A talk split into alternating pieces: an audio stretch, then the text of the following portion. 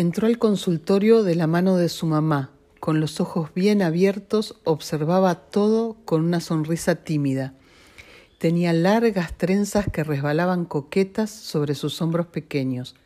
Tenía cuatro años cuando la conocí, aunque nos despedimos cuando cumplió siete. Se adentró al espacio de juego sin su mamá. Qué valiente pensé. Y la invité a jugar mientras le contaba de qué se trataba el trabajo de las psicólogas lo entendió perfectamente. Entonces le pregunté si necesitaba ayuda y me dijo que sí, bajando y subiendo la cabeza con firmeza. A trabajar entonces, le propuse. Nos sentamos en la alfombra roja y ella se puso a explorar cada uno de los canastos. Sacaba los juguetes, los miraba por arriba y por abajo para luego apoyarlos de manera delicada. Así fue que sesión por sesión fue contando lo que le pasaba cuando el tío la visitaba. Lo hizo a través de una muñeca, porque no conocía las palabras para describir el horror.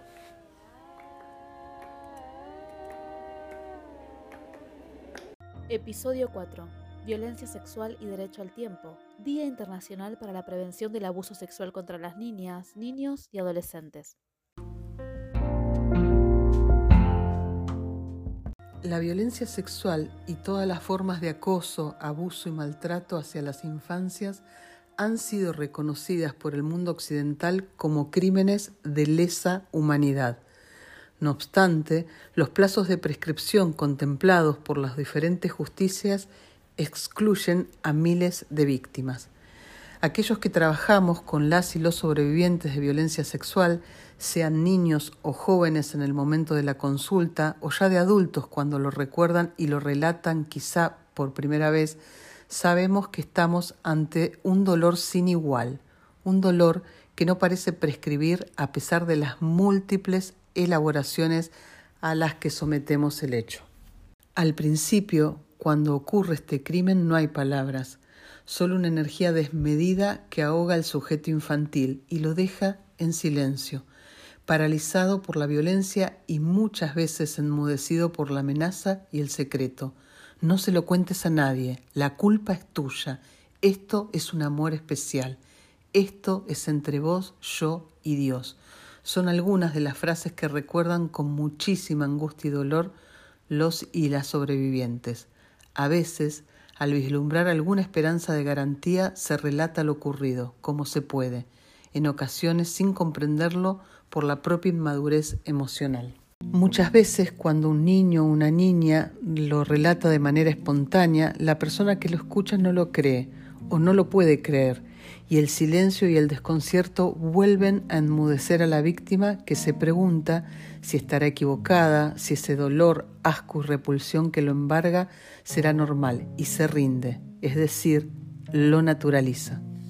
Deja así su cuerpo arrojado a las fauces y sigue soportando el horror. Afortunadamente, la mayoría se resigna solo por un tiempo el sobreviviente lucha por salir del infierno y contar su verdad, aunque a veces solo puede hacerlo desde los síntomas que hablan por él, pero prueba y prueba tantas veces como puede e intenta volver a confiar en el mundo de los adultos. ¿Alguien podrá salvarlo? Juan llegó a la consulta porque no podía prestar atención en la escuela según su mamá y su papá, no quería hacer nada de nada. Todo el día tirado en la cama mirando el celular. Tenía 14 años. Entró al consultorio escondido bajo su capucha y con las manos en los bolsillos. Se sentó en el sillón y su cuerpo se fue resbalando poco a poco hasta quedar literalmente acostado. Miraba el celular y contestaba sí, no, no sé, apático. Luego de varias sesiones, relató cómo conoció a Jorge por la web, que le fue contando su vida y era el único que lo entendía. Juan no le había contado a su mamá y a su papá acerca de su orientación sexoafectiva, pero a Jorge sí. Después vinieron las fotos que Juan mandó por la insistencia de Jorge, para que no se enoje, porque cuando se enojaba no le hablaba por varios días y lo amenazaba con que iba a mandar esas fotos a sus papás. Se llama grooming y es otra forma de violencia sexual. Cuando la o el sobreviviente logra dar con un confidente, se libera en parte. Algo de ese dolor descansa, pero aparece la vergüenza y la humillación de pensarse culpable de haber provocado el crimen. Pasarán muchos años para que se asimile la tragedia y la haga parte de su ser, y muchos otros para pensar en denunciar. Por eso nosotros hablamos de un crimen especial que atañe a una víctima especial, un niño, una niña o un adolescente, y no puede tratarse igual que cualquier crimen. Hasta hoy, los tiempos de la justicia no coinciden con los tiempos emocionales de las víctimas, porque si bien hay un robo, el de la inocencia, se trata de un asesinato psíquico. Este crimen deja secuelas muy difíciles de reparar. Se ha mencionado siempre que se trata de un disparo en la cabeza y a mí me interesa recalcar que el trabajo muchas veces de por vida es sacar las esquirlas de tamaña detonación. Hablo aquí de un trauma complejo, una experiencia extrema que invade el mundo de la víctima y erosiona algunos aspectos internos. Estos aspectos están relacionados con la personalidad, el carácter, concretamente con la identidad. El acontecimiento provoca un desorden interno especialmente problemático cuando el daño es ejercido por cuidadores o figuras representativas afectivamente para la víctima y trae consigo una continua y profunda sensación de desamparo y vacío. El impacto en la personalidad es enorme. La existencia cronificada, quiere decir a lo largo de un periodo de tiempo, de este tipo de acontecimientos dañinos interrumpen el normal desarrollo de la subjetividad la víctima pierde la consistencia interna necesaria para desarrollarse y enfrentarse al mundo. Muchas veces sus conductas y emociones, productos de este estrago, no lo ayudan al enfrentamiento de la vida. Fue por atender y conocer a las víctimas y sobrevivientes en profundidad que sabiendo que no alcanza solo con la reparación del orden de lo emocional, sino que se necesita justicia como acción reparadora, es que comencé a pensar en el derecho de los niños y las niñas a tener tiempo. La prescripción de la acción penal de este delito implica la extinción de la posibilidad de perseguir al autor del delito y determinar su culpabilidad por el hecho cometido, de modo que no solo se extingue la posibilidad de que éste cumpla una pena, sino también la de someterlo a juicio.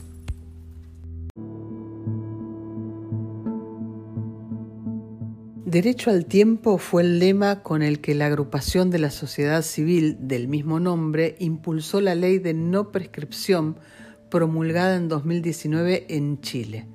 La expresión le pertenece a la psicóloga Vinca Jackson, que trabaja en prevención del abuso sexual infantil y es autora además del libro autobiográfico Agua fresca en los espejos.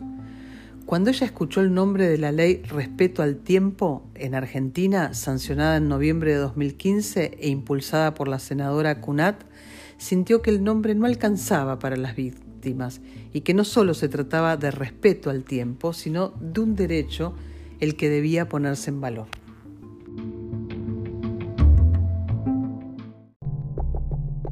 El derecho al tiempo considera que la víctima, en una etapa inicial, bloquea el episodio o no es consciente de que ha sido objeto de un ataque sexual debido a su edad y a procesos de indefensión e inmadurez emocional.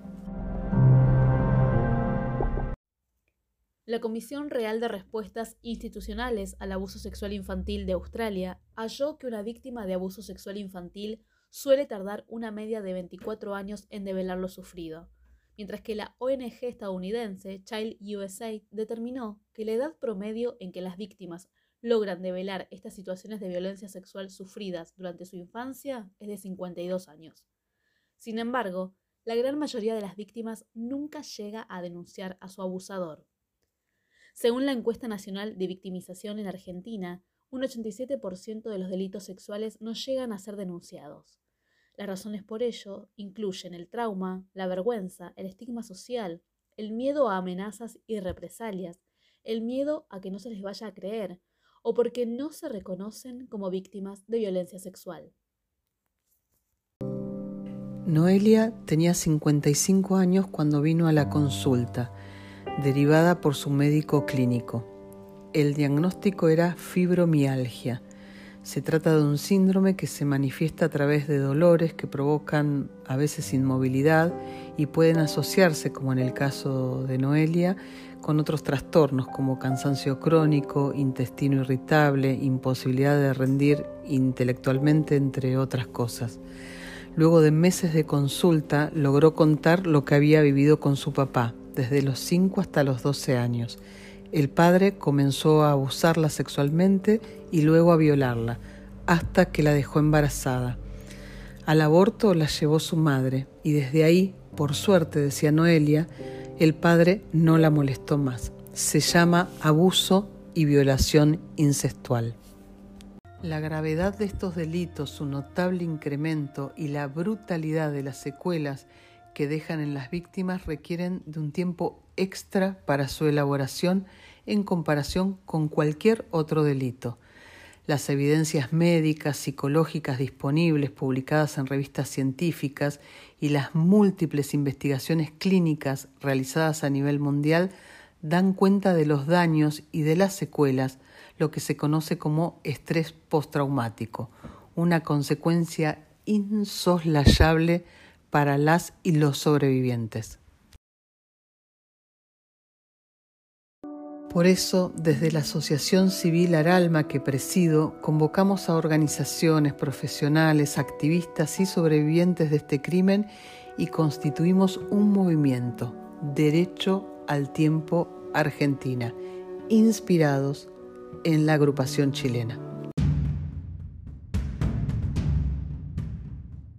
Después de mucho trabajo y debate, escribimos un proyecto de ley para que los crímenes de violencia sexual padecidos en la infancia y adolescencia no prescriban jamás. También para cambiar la denominación del delito. En lugar de abuso sexual infantil, cambiarlo por violencia sexual contra niños, niñas y adolescentes, y para crear una comisión de la verdad y la reparación que los investigue. Nuestro proyecto está en la Cámara de Diputados de la Nación Argentina y se llama Derecho al Tiempo. También realizamos una alianza con la asociación inglesa CREAM la Red Internacional de los Derechos del Niño, y elaboramos una comunicación para el Comité de los Derechos del Niño de las Naciones Unidas, para la adopción de la lista de cuestiones previas a la presentación de informes en el 94 grupo de trabajo anterior al periodo de sesiones. La comunicación aborda la violencia sexual contra niños, niñas y adolescentes en Argentina y se centra en la prescripción de la acción penal como barrera al acceso a la justicia para víctimas y sobrevivientes en el Estado parte. En este documento, además de argumentar nuestra posición en relación al derecho al tiempo de las víctimas, le hicimos cuatro preguntas al Estado argentino. ¿Qué medidas toma el Estado argentino para garantizar el acceso a la verdad, justicia y reparación para las y los sobrevivientes de violencia sexual padecida durante la infancia? ¿Qué consideración le ha dado el Estado argentino al proyecto de ley Derecho al Tiempo, que propone erradicar los plazos de prescripción para las diferentes modalidades de abuso sexual en la infancia? Por qué el Estado argentino, al ponderar entre prescripción de la acción penal en casos de violencia sexual en la infancia y la reparación integral de una víctima, decide a favor de la prescripción? ¿Qué consideración le ha dado el Estado argentino a la retroactividad de una ley que elimine la prescripción de la violencia sexual contra niños, niñas y adolescentes?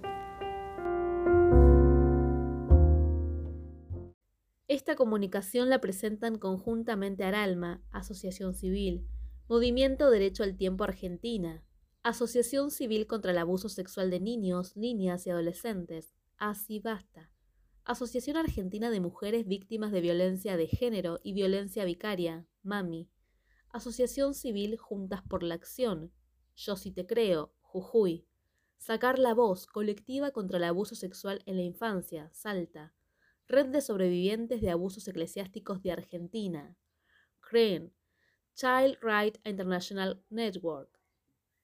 En el Día Internacional de Prevención y Lucha contra la Violencia Sexual contra las Infancias aportamos nuestro trabajo territorial, académico, legislativo y artístico para ponerle fin a esta forma de violencia que no solo roba la infancia de las víctimas, sino que muchas veces, cuando se sobrevive, hipoteca la vida.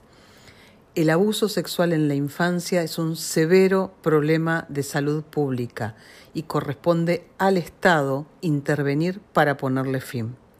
La deuda con la infancia y con las y los sobrevivientes de este crimen es enorme y no permite más dilaciones. Soy Sonia Almada y esto es La voz de la infancia. Te espero en el próximo capítulo. Que esto duele, te arrasa, te mata, te irrita. Qué suerte la tuya tan cruda y maldita.